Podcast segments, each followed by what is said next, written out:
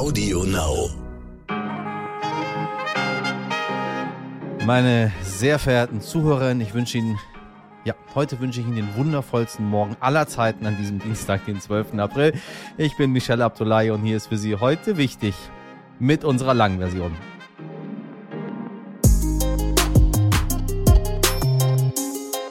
Maskendeals, Mautdesaster, falsch zitierte Biografien, Luxushäuserkäufe, unangemessene Urlaube. Die Liste von politischen Fehltritten der letzten Jahre ist lang. Und doch sind die Konsequenzen daraus vollkommen unterschiedlich. Gestern ist Bundesfamilienministerin Anne Spiegel zurückgetreten, nachdem sie zur falschen Zeit in den Urlaub gefahren ist und danach unschön geflunkert hat. Absolut unprofessionell, gar keine Frage, aber ist dadurch ein Schaden entstanden? Hat das SteuerzahlerInnen Millionen gekostet wie Andreas Scheuers Mautdesaster? Oder hat sie damit BürgerInnen getäuscht wie Julia Klöckner mit ihren etlichen Lobbyaffären? Ich würde sagen nein und doch sind die beiden letztgenannten im Amt geblieben. Wie kann das also sein? Musste Anne Spiegel tatsächlich zurücktreten? Darüber spreche ich heute mit Jutta Bieling-Wonka, Leiterin des RTL und NTV Studios Berlin.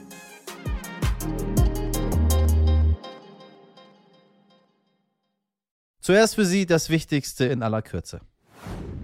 Fast ein Drittel aller BundesbürgerInnen glaubt, in einer Scheindemokratie zu leben. Oha, also in einer Demokratie, in der die Bürger nichts zu sagen haben.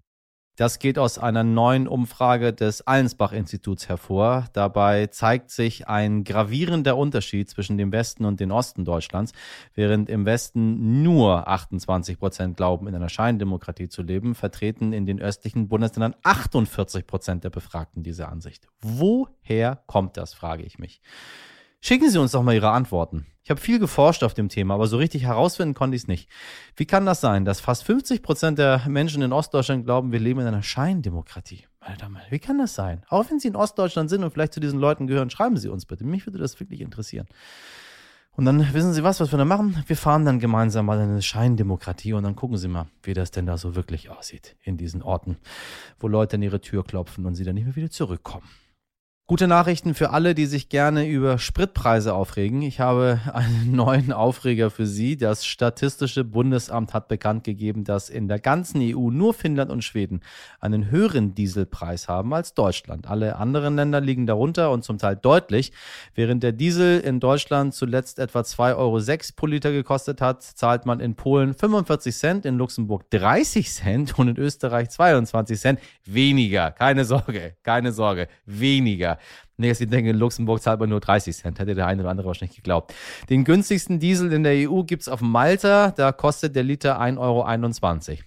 Zentraler Grund für die Differenz sind die unterschiedlichen Steuern. Wenn Sie sich daher jetzt wieder brutal aufregen müssen, dann rate ich Ihnen nur, das vielleicht ausnahmsweise nicht mit Tempo 200 auf der Autobahn zu kompensieren. Gestern hat sich der österreichische Kanzler Karl Nehammer mit dem russischen Präsidenten Wladimir Putin getroffen. Es war der erste Besuch eines europäischen Regierungschefs seit Beginn des Krieges. Unterstützung dafür hat der österreichische Kanzler dabei von Olaf Scholz erhalten. Dieser sagte, er begrüße jegliche diplomatische Beziehung, auch wenn, und das sage ich Ihnen, sich von dem Treffen zwischen Nehammer und Putin niemand wirklich was erhofft hat. Eigentlich hatte die Bundesregierung ja das Ziel, bis 2030 mindestens 80 Prozent des deutschen Stromverbrauches durch erneuerbare Energien zu decken. 2035 sollte Deutschland dann sogar komplett energieunabhängig sein. Jetzt zeigt sich aber, oha, das ist leider eher unrealistisch. Hm, große Verwunderung. Der dafür so dringend benötigte Ausbau der Windenergie kommt irgendwie einfach nicht voran. Nach Angaben von Bundeswirtschaftsminister Robert Habeck lag die Zahl neuer Genehmigungen und Anträge für Windkraftanlagen im ersten Quartal 2022 sogar noch unterhalb des Vorjahresniveaus. Nach einer Energiewende sieht das nun nicht gerade aus. Und an dieser Stelle ich weiß gar nicht mehr, welche Folge das war. Können Sie mal ein bisschen suchen. Habe ich ein tolles Gespräch mit meinem Kollegen Martin Schlack geführt, ähm, wo es gerade auch um den, um den großen Sterntitel ging. Ähm, wie viele, wie viele von diesen Windkrafträdern wir denn brauchen, damit wir das endlich erreichen, was wir erreichen wollen. Die Zahl war, so ich mich erinnere, sieben am Tag. Jetzt wissen Sie auch, warum das alles nicht ganz so gut funktioniert. Es war zu viel. Mit diesen Worten hatte die grüne Bundesfamilienministerin Anne Spiegel am Sonntagabend ihr Verhalten nach der Flutkatastrophe im Ahrtal zu erklären versucht. Sie war damals als Umweltministerin von Rheinland-Pfalz zehn Tage nach der Flut mit ihrer Familie in einen vierwöchigen Urlaub gefahren und dafür stark kritisiert worden. Das Ganze war jetzt wohl auch der grünen Spitze zu viel, denn gestern Nachmittag gab Anne Spiegel bekannt, von ihrem Amt als Familienministerin zurückzutreten. Grund dafür politischer Druck. Gut so sagen die einen, die Arme sagen die anderen. Was ich mich dabei frage ist, wie viel ist denn jetzt wirklich zu viel im Politikbusiness? Also ab wann sind denn PolitikerInnen einfach nicht mehr tragbar? Immerhin sind in Deutschland schon Menschen im Amt geblieben, die, sagen wir mal, sehr viel mehr Schaden angerichtet haben, als zur falschen Zeit in den Urlaub zu fahren. Wir erinnern uns an illegale Maskendeals oder das Mautdesaster, das Millionen an Steuergeldern schlicht verpulvert hat. Konsequenzen daraus? Nüscht gab es für Anne Spiegel also wirklich keine Alternative als den Rücktritt. Darüber spreche ich heute in einem sehr spannenden Gespräch mit der Leiterin des RTL und NTV-Studios Berlin, Jutta Bielich-Wonka, die mir ganz gut erklärt hat, warum ich nicht ganz so auf dem richtigen Weg bin, ihrer Meinung nach. Und am Ende liegt die Wahrheit wahrscheinlich irgendwo dazwischen. Viel Spaß. Jutta, ich grüße dich. Hallo, ich grüße dich auch. So, sag mal, war der Rücktritt von Ministerin Anne Spiegel jetzt nun unaus unausweichlich? Ja, da führte kein Weg dran vorbei. Und ganz ehrlich, als ich gestern Abend äh, die Mitteilung bekommen habe, dass sie am Sonntagabend um 21 Uhr zum Pressestatement lädt, da habe ich eigentlich gedacht, dass sie zurücktreten würde. Dann haben wir aber schon vorher erfahren, dass das nicht so ist. Und da war ich sehr gespannt, was sie uns zu sagen hat. Und als ich dann diesen Auftritt gehört habe, ja. muss ich ehrlich sagen, das war total beklemmend und hat einen wirklich irgendwie ratlos zurückgelassen. Und auch erschüttert, auch ein Stück weit erschüttert, das muss ich auch sagen.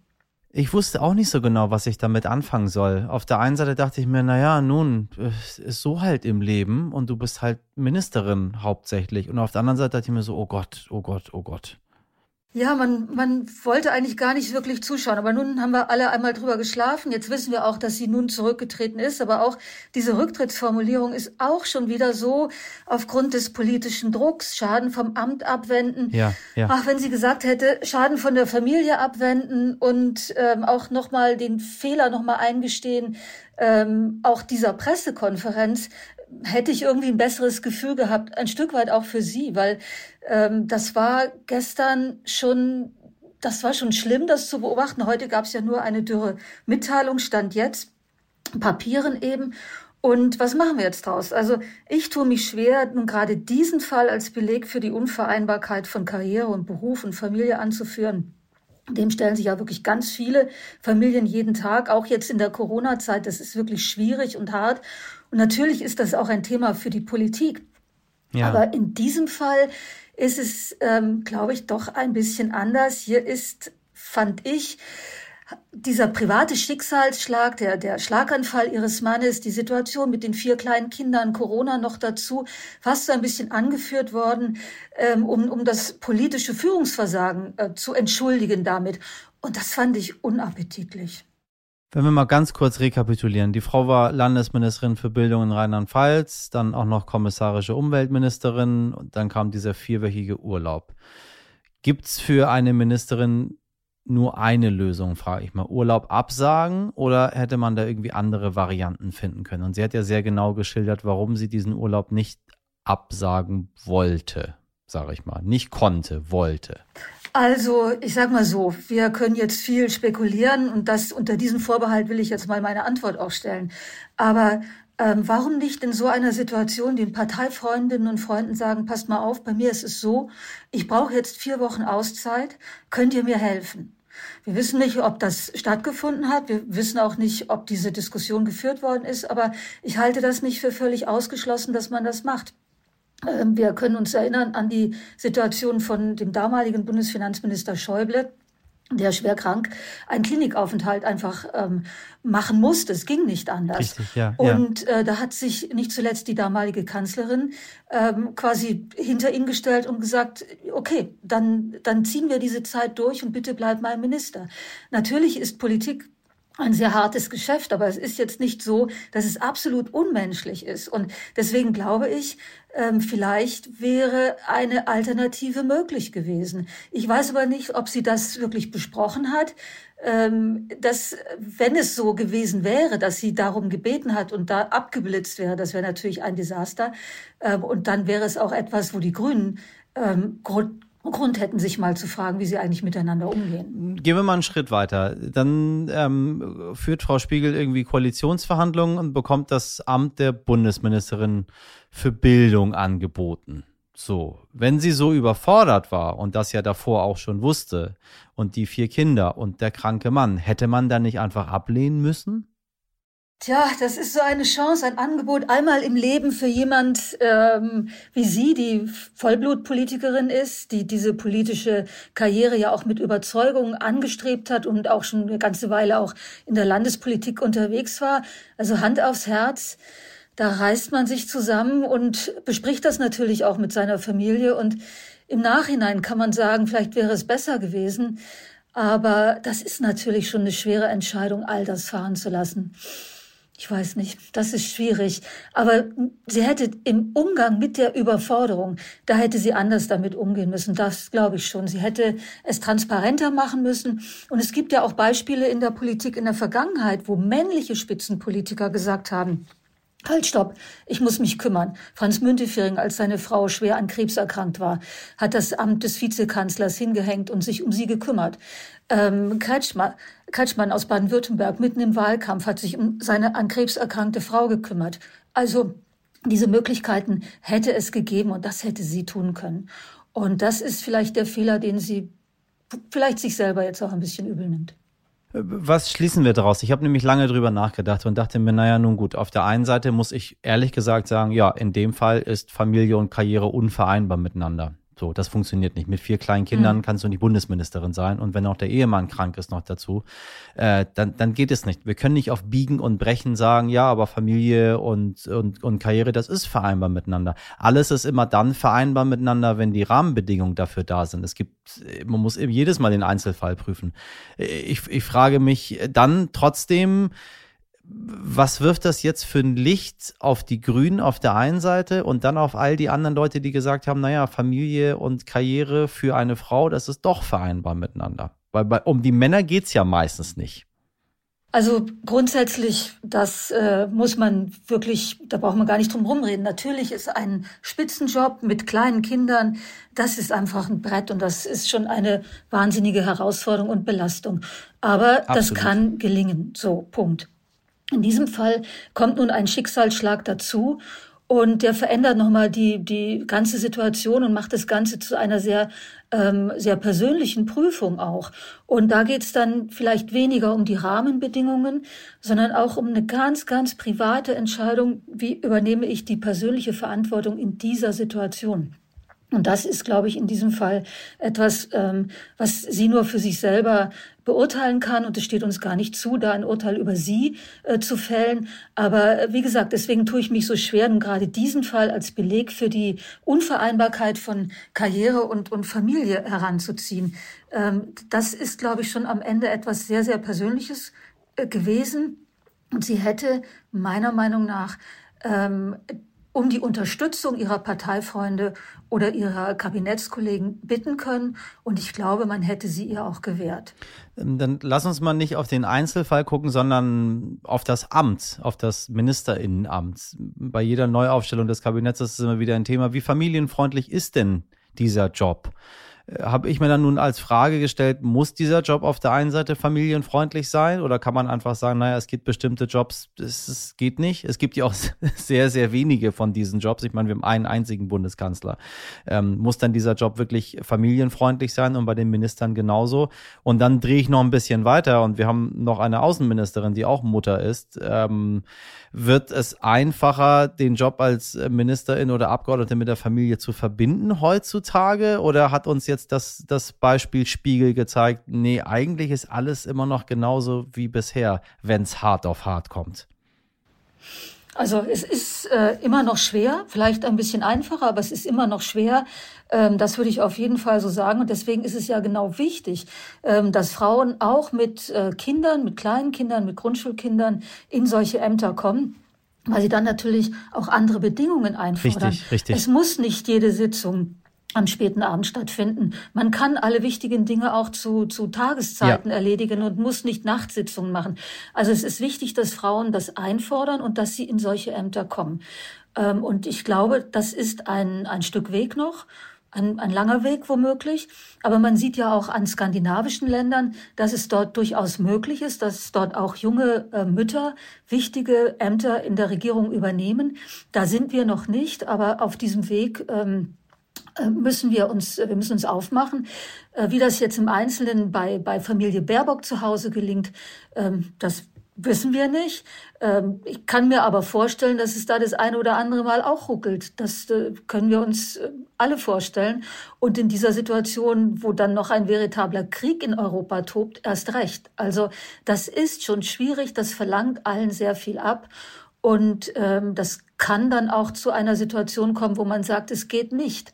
Ähm, was ich so schade finde und wo ich auch Fragen habe an die grüne Parteispitze, warum hat eigentlich niemand auf Anne Spiegel geachtet? Warum ist niemand auf sie Guter zugegangen und hat Punkt. gesagt, Anne, ja. lass es. Das, ja, das, ja. das, also das fand ich ähm, verstörend auch in Richtung Partei. Ich habe eigentlich von den Grünen erwartet, von den Grünen des Jahres 2022, dass sie anders miteinander umgehen.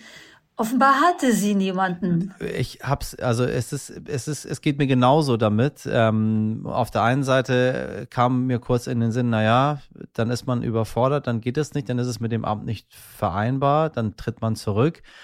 Und dann kam mir aber relativ schnell in den Sinn, warum müssen manche PolitikerInnen zurücktreten und andere wiederum dürfen weitermachen im Amt, trotz, sagen wir mal, Maskendeals, trotz Mautdesaster. Also mir fallen eine ganze Menge Leute ein aus der Spitzenpolitik des letzten Jahrzehnts, die sich wirklich Dinge geleistet haben, die unmöglich mit ihrem Amt zu vereinbar sind, unmöglich mit diesem Land zu vereinbar sind. Und die sind da geblieben. Da kam niemand auf die Idee, zurückzutreten.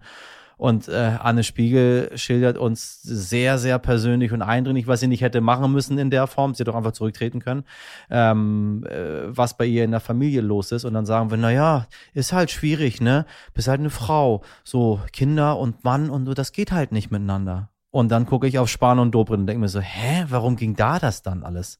Ja, aber das würde ich ein bisschen, ähm, das würde ich ein bisschen abschichten, weil natürlich ist es richtig, die Rücktrittskultur ist in den letzten Jahren etwas unter die Räder gekommen, völlig richtig. Und dass nun gerade eine Frau ähm, zurücktritt, äh, da wären andere Kandidaten eher dran gewesen. Punkt, ja. Aber dieser Rücktritt erfolgt ja nicht aufgrund ihres politischen Führungsversagens, sondern sie hat ja gestern nochmal versucht, aufgrund äh, der privaten Situation, eines mhm, höchst mhm. privaten Eingeständnisses, mhm. äh, sich sozusagen aus dieser Affäre, ähm, wo sie politisch unter Druck geraten war, zu ziehen. Ähm, und das fand ich, ich habe es vorhin gesagt, also das fand ich so ein bisschen unappetitlich. Da hatte ich so ein Störgefühl, weil ich mir gedacht habe, Nee, die Vorwürfe, die im Raum stehen, ähm, die sind ja damit noch nicht beantwortet. Und, und äh, nun ist sie zurückgetreten und ähm, jetzt tobt die Diskussion um Vereinbarkeit von Spitzenämtern und junge Familie und all das sind alles ganz, ganz wichtige Themen. Aber es stehen ihre ganz persönlichen ähm, Verfehlungen, sage ich mal, im Raum. Sie hat ja auch ihre Parteifreunde im Unklaren gelassen über ihren Urlaub, wobei ich mich auch so ein bisschen frage, merkt eigentlich niemand, wenn jemand vier Wochen im Urlaub ist? Also das, Vor allem das in Spitzenpositionen, ist jetzt ne? mit wenn, ihr wenn die Chefin nicht da ist. auch alles weg und jetzt neuer Anfang, Blick nach vorne. Aber ich finde, da geht so ein bisschen was durcheinander. Und das war das, was mich persönlich so ein bisschen irritiert hat an diesem Auftritt. Rücktritt von Frau Spiegel, äh, Herr Lauterbach in der Kritik, ähm, früher Auflösung der Quarantäne, äh, dann Entschuldigung, dann wieder zurück. Äh, Herr Scholz wird immer wieder die Frage gestellt, warum er nicht in die Ukraine reist. Dann wird getitelt, kann Scholz Kiew und so weiter und so weiter. Wie siehst du denn den aktuellen Zustand unserer Regierung? Plötzlich ist alles nicht mehr so Selfie, ne? Und wir haben uns alle lieb und äh, wir gehen nach vorne. Also ich meine, der Begriff Gurkentruppe ist schon vergeben, sonst würde einem der vielleicht einfallen. Aber das ist ein bisschen gemein, finde ich jetzt. Das ist ein bisschen ungerecht, sage ich jetzt auch, ähm, weil die Situation, in der die, die Ampel jetzt äh, regiert, die ist natürlich schon brutal, weil es Absolut. ist also ein es ist Krieg. Es ist Krieg, ja, und der Krieg tobt nicht äh, in der Ukraine, der ist äh, politisch äh, bei uns hier angekommen. Sieben also Prozent also, Inflation es ist, wir spüren das auch, der Wohlstandsverlust, dass, äh, dass wir plötzlich Panzer in ein Krisengebiet liefern und all die schrecklichen äh, Dinge, die wir täglich sehen, wenn wir morgens als erstes die Nachrichten wahrnehmen und gucken, wie war die Nacht im Krieg, das ist ein einziger Horror. Also, ähm, und das ist, glaube ich, auch der Grund, warum so viele Stockfehler und, und Patzer im Moment vielleicht nicht so ins Gewicht fallen, weil das Letzte, was wir jetzt brauchen können, ist eine, eine Regierungskrise in Berlin. Wir brauchen jetzt einen, einen Kanzler, der nach meiner Meinung noch ein bisschen mehr führen und erklären könnte. Wir brauchen den Wirtschafts- und Energieminister, der jetzt Druck macht bei, beim Umbau der, der Energieversorgung in diesem Land. Wir brauchen dieses Kabinett, das die wirtschaftlichen Folgen abfedert, so gut es nur irgend geht. Und über Haltungsnoten können wir dann noch sprechen. Und das ist vielleicht in all dieser Tragik, dass das, na, Glück mag ich es nicht nennen, aber ein gewisser Vorteil für die Ampelanfänger in dieser Koalition, in dieser Regierung. Wobei eine Person glänzt ganz schön, ne, mit seiner Partei. Unser Finanzminister. Da läuft nicht so viel schief, oder, oder ist es einfach nur, weil er, äh, weil, weil er gerade nicht so viel zu melden hat? Naja, ich glaube, dass er ähm, seine FDP-Karte sehr geschickt spielt, weil ähm, wenn die FDP jetzt sich stur stellen würde, dann hätte man eben eine Regierung, die möglicherweise sich in einer Krise ähm, plötzlich sehen würde. Deswegen wird der FDP, so würde ich mal sagen, im Moment sehr, sehr viel zugestanden, weil es ein Dreierbündnis ist und es ist eben nur zu dritt möglich, diese Koalition zusammenzuhalten. Allerdings wäre mein Rat in Richtung FDP, es nicht zu übertreiben. Denn ähm, wenn man sich anguckt, wie die Bürger über manche Themen denken, von Tempolimit ähm, bis hin zu Masken, ähm, da ist dann doch ähm, die Gefahr, dass plötzlich äh, der Schwanz mit dem Hund wedelt. Und ähm, die FDP hat das schon mal erlebt, wie man abstürzen kann, obwohl man ähm, erstmal in der Regierung relativ komfortabel saß. Also übertreiben sollte es die FDP mit ihrem Parteichef und Finanzminister ähm, nun auch nicht. Jutta, es ist jedes Mal ein Vergnügen mit dir. Ich danke dir sehr für das Gespräch. Danke auch. Bis dann. Ohren auf. Beziehungsweise lautet die Devise heute eher Augen auf, zumindest für all jene, die gerne joggen gehen und das am allerliebsten rund um Landsberg am Lech tun, denn dort treibt ein fieses Tier sein Unwesen und es hat es wohl vorzugsweise auf Jogger abgesehen. Jogger, die zu schnell durch den Wildpark laufen. Ein Bussard, meine Damen und Herren, ein Bussard. Ja, ein Bussard, genau ein Mäusebussard und zwar ein ganz schön aggressiver, wie es von den Parkbetreibern heißt. Immer wieder attackiert er Menschen, die im Wildpark joggen gehen und verletzt sie mit seinem Schnabel und seinen Krallen am Kopf. Und das ist bei so einem Raubvogel gar nicht so ohne, meine Damen und Herren. Die Parkbetreiber haben daher schon ein Schild aufgestellt. Aggressiver Mäusebussard laufen sie langsam. Steht drauf. Lieben wir Germany nicht, meine Damen und Herren, das Land, wo einfach schöne Schilder aufgestellt werden. Aggressiver Mäusebussard, laufen Sie langsam. Denn offenbar hat der Bussard nur mit Menschen ein Problem, die für seinen Geschmack äh, sich zu schnell bewegen. Eine Art Wutbürger sozusagen. In Städten gibt es ja nun auch genügend Senioren. Meistens sind es eben alte Männer, die Fahrradfahrern auf dem Bürgersteig Stöcke in die Speichen werfen oder Joggern ein Bein stellen. Ja, ja, die gibt es. Weil Sie sagen, was? Das habe ich ja noch nie gehört. Oh, doch, meine Damen und Herren. Oh, doch. Ob der Mäusebussard auch ein fanatischer Anhänger von Recht und Ordnung ist, ist noch unklar. Bislang konnte nicht geklärt werden, wieso er Jogger attackiert. Auch da der Einzige im Wildpark ist, der das tut. Vielleicht will er einfach nur seine Ruhe und kann Hektik nicht abhaben. Ist ja immerhin ein geschützter Wildpark, in dem er sich da niedergelassen hat. Oder vielleicht ist er auch einfach nur ein Arsch. mein Rat auf jeden Fall, liebe Community. Ehe Sie jetzt mit der Helm in den Park joggen gehen, lassen Sie den komischen Vogel doch einfach seinen Park. Wer weiß, auf was für Ideen er sonst noch kommt.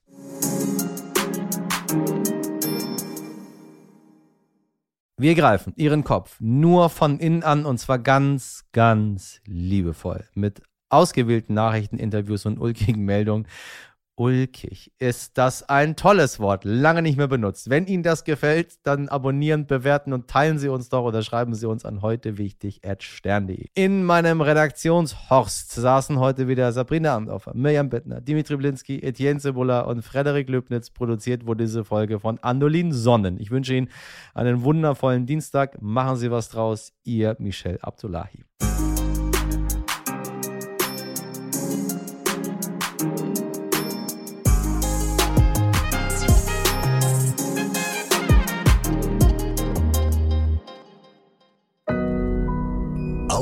Now.